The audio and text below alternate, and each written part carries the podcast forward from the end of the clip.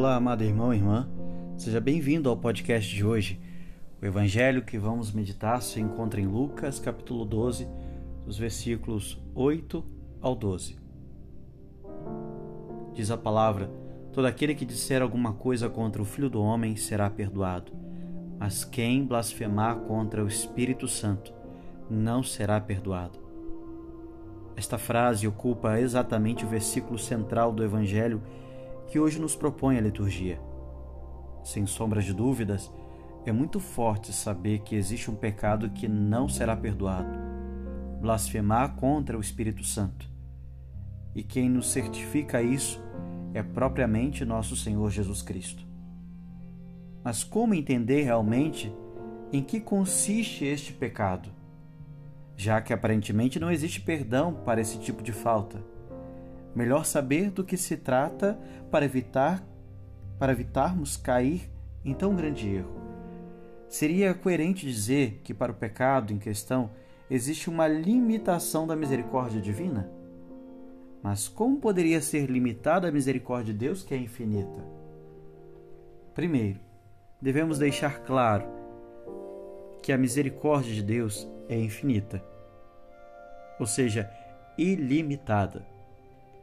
A ação onipotente de Deus chega em todos os lugares e em todos os tempos. Mas também é verdade que o modo de agir de Deus não muda. Nosso Deus respeita a nossa liberdade, com a qual foi e é criado todo ser humano. No princípio, Deus criou o céu. No princípio, Deus criou o homem e o entregou ao seu próprio juízo. Diz o livro do Eclesiástico, capítulo 15, versículo 14. Assim entendemos que ao criar o homem com liberdade, Deus permite que este mesmo homem possa decidir receber auxílios divinos ou rejeitá-los.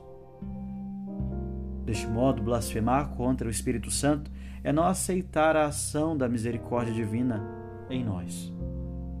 Esse tipo de atitude é típico de quem nega, rejeita, toma posicionamento contra a fé cristã, cometendo o pecado de apostasia. Este é exatamente o pecado contra o Espírito Santo. Um apóstata é aquele que deixa de acreditar no poder de Deus, até mesmo na sua grande misericórdia. E por não mais crer, se auto-exclui do plano universal de salvação.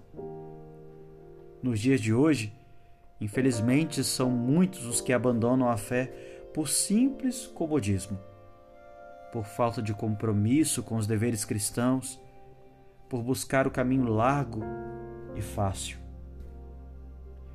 Caminhos estes que leva à perdição. Que a Virgem Maria, fiel discípula de nosso Senhor, interceda a Deus para que aumente nossa fé ao ponto de jamais nos envergonharmos de nossa condição de cristãos. E uma vez renovados na fé, possamos dar o verdadeiro testemunho de Cristo diante dos homens, a fim de que Ele também possa nos testemunhar diante dos anjos de Deus no reino dos céus. Deus te abençoe, que você tenha um excelente dia.